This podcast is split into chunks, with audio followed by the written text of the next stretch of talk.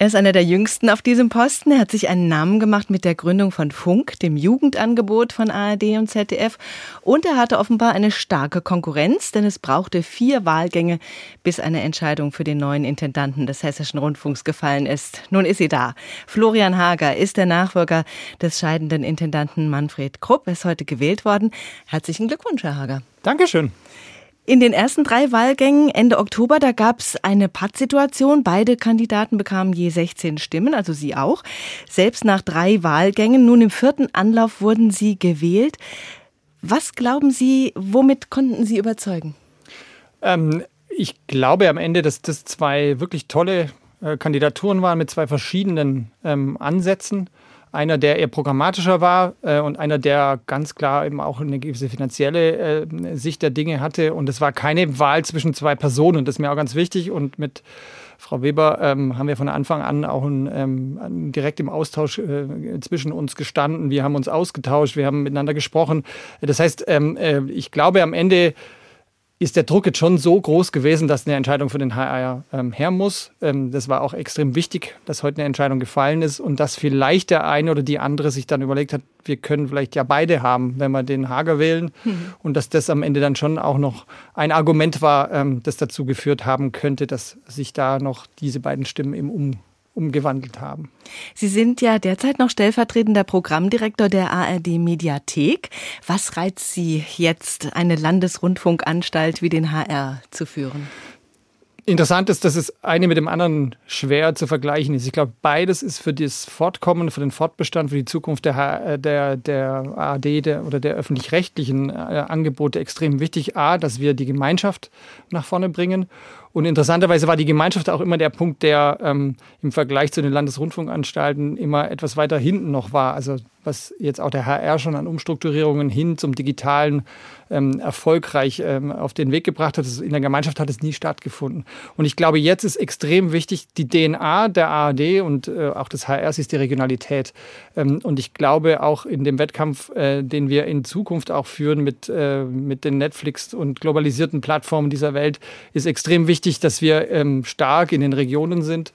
Und ähm, das reizt mich extrem. Ich wohne seit 20 Jahren im Sendegebiet des HRs. Meine Familie, der eine Teil kommt aus Hessen. Mhm. Äh, da mitzuwirken, äh, den HR an der Stelle noch stärker zu machen, das reizt mich ungemein. Mhm. Noch haben Sie den wichtigen Blick von außen. Wofür steht der HR aus Ihrer Sicht? Also der HR ähm, steht für, für relativ viele interessante Punkte. Einerseits natürlich für die Kernthemen, die ja auch in der Programmstrategie hier im Hause entwickelt wurden, also die Wirtschaftsthemen, äh, Wirtschaft vielleicht auch aus also noch weiter auch in Richtung Nachhaltigkeit, das Thema Wetter in Richtung Klima, eventuell Kultur ist ein Riesenthema. Ich habe extrem viel mit ähm, dem HR auch in meiner Zeit bei Arte zu tun gehabt, äh, bei den Kulturthemen. Ähm, der Informationsbereich ist unglaublich stark, H-Info, aber auch die anderen Informationssendungen. Ich glaube, da äh, wird ein großer, wichtiger Part sein, ähm, eben für alle Menschen ein Angebot zu machen, also auch für HR-Ferne und für jüngere Menschen eben auch Informationsangebote zu machen. Der Hörfunk äh, ist allgemein gut aufgestellt. Ähm, also da gibt es ganz viele Dinge, ähm, äh, die, äh, die mir da einfallen und ähm, dass ich da jetzt Teil davon sein darf, das äh, ist eine große große Ehre für mich und auch eine tolle Herausforderung.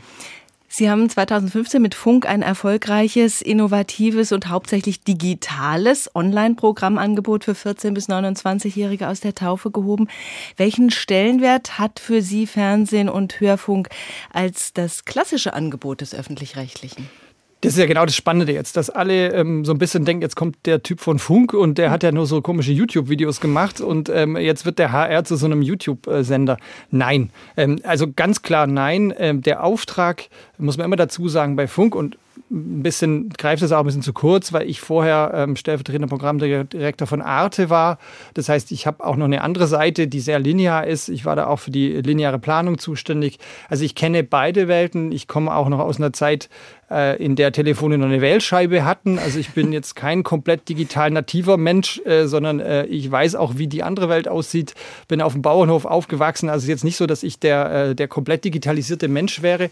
Aber ich glaube, ich bin in der digitalen Welt zu Hause und kann diesen Übergang ähm, ganz gut auch nachvollziehbar kommunizieren und Leute mitnehmen. Und ähm, äh, deswegen ähm, äh, Funk ähm, äh, hatte den Auftrag, 14 bis 29-Jährige zu erreichen oder hat immer noch den Auftrag in der Zeit, wo wir ähm, diese Menschen einfach fast nicht mehr erreicht haben. Und da war die, die Überlegung eben zu sagen, wir müssen Inhalte schaffen, die diese Menschen auch wirklich erreichen und ganz klar auf die Inhalte zu gehen und zu sagen, okay, wir gucken, wie wir diese Inhalte überhaupt wieder Zugänge zu diesen Menschen äh, zu schaffen.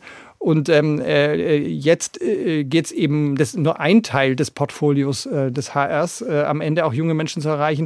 Und wir müssen allen ein Angebot machen. Und ähm, es, für mich geht es mehr darum zu überlegen, wie, sind die Ressourcen richtig verteilt? Ähm, äh, sind quasi für alle Bevölkerungsgruppen und Altersgruppen ähm, dann auch Angebote im, äh, im Portfolio? Und wie kann man dieses Gesamtportfolio steuern? Das ist das, was das Spannende ist. Und was glauben Sie, wird die größte Herausforderung? Die größte Herausforderung ist tatsächlich äh, beim HR leider äh, das Thema Finanzen. Ähm, äh, und ähm, das ist gar nichts, äh, was man jetzt irgendwie, irgendwie jemand vorwerfen kann. Das ist eben auch sind Altlasten in vielen Stellen. Also leider ist äh, die Spaßbremse an der ganzen Geschichte tatsächlich, dass der HR, ähm, äh, dass wir einen, einen, schwierigen Weg vor uns haben, aber mit Stefanie Weber da wirklich jemand haben, der, der das alles ähm, ähm, gut im Griff hat und da auch, wir werden da gemeinsam nach Lösungen suchen und wir werden das auch schaffen. Aber ähm, leider sind wir da in einer Phase, wo äh, wir für den digitalen Umbau eigentlich alle Kräfte bräuchten.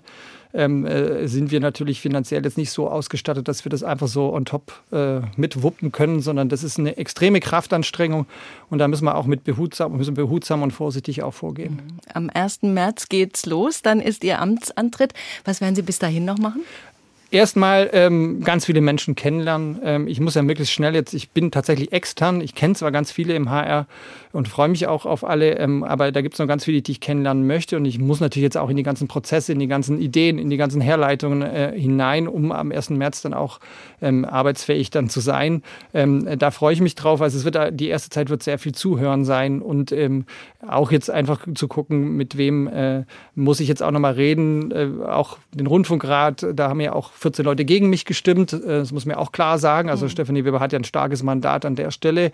Auch das äh, werde ich äh, berücksichtigen. Äh, und ähm, das heißt, bis zum 1. März ist noch einiges an Gesprächsarbeit zu leisten. Florian Hager, der neue Intendant des Hessischen Rundfunks. Am 1. März geht's los. Ganz herzlichen Dank, dass Sie an diesem aufregenden Tag im Studio waren. Dankeschön.